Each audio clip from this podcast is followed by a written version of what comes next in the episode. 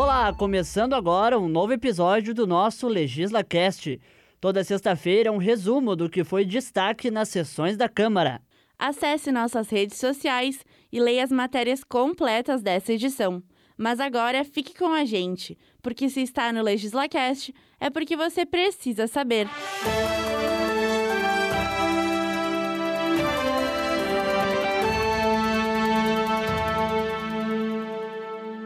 Aprovado o pedido de informações sobre a construção de escolas e unidades habitacionais no loteamento Campos da Serra.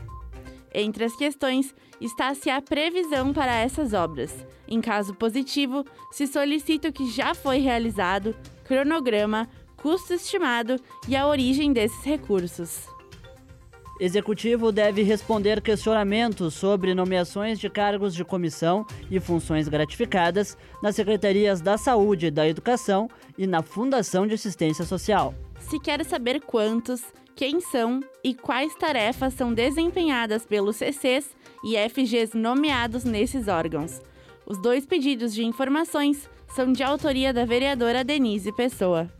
Pedido de informações sobre o CAPS Intersetorial Infanto Juvenil Mosaico Aquarela foi aprovado por unanimidade. Documento é de autoria dos vereadores Alberto Meneguzzi, Denise Pessoa e Elisandro Fiuza. Os parlamentares querem saber quais as alterações propostas para o serviço e como funcionará a intersetorialidade, além de outros detalhes financeiros sobre as mudanças.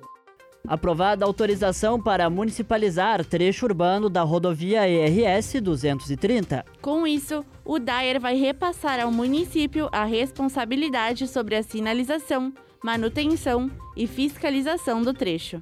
Parlamentares aprovam projeto que revoga a lei sobre vagas de estacionamento para veículos de frete.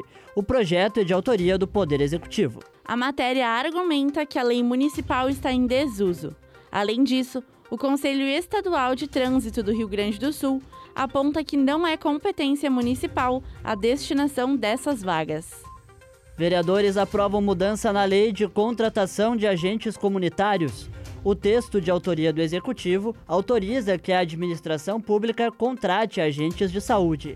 Entre as mudanças na lei está a escolaridade dos agentes, que passa a ser de ensino médio e não fundamental. Outra alteração é em relação à insalubridade, que passa a ser de 20% sobre o salário base da categoria. Legislativo acolhe proposta do Executivo e autoriza a aquisição da área do Badesul pelo SAMAI. Banco de Desenvolvimento será indenizado em 8 milhões e meio de reais. A apropriação da área vai viabilizar a centralização das atividades e serviços do SAMAI. Autorizada a suspensão da cobrança de juros, multa e correção monetária nas contas de água e esgoto. O texto compreende as contas com vencimento durante o período de 1 de abril a 30 de setembro deste ano e se aplica a residências, comércio, indústrias e espaços públicos. Parlamentares aprovam construção de passarela sobre via pública que vai ligar o shopping Iguatemi e o edifício Hotel Axen. Em março, o contrato havia sido firmado com o Hotel da Wonder, mas antes da assinatura do termo de compromisso, a permissão foi rescindida. As obras têm valor estimado de 125 mil reais. Acolhida a proposta do Executivo para prorrogar chamamento público do Financiarte. Prazo se encerraria no último dia 30, mas foi estendido até o dia 31 de julho. Câmara lança campanha Rede de Vizinhos e Vizinhas contra a Violência. Iniciativa é da Comissão de Idoso, da Frente Parlamentar em Defesa da Criança e do Adolescente e da Procuradoria Especial da Mulher. Campanha apresenta e orienta aplicativos, serviços e telefones dos órgãos de proteção a esses grupos.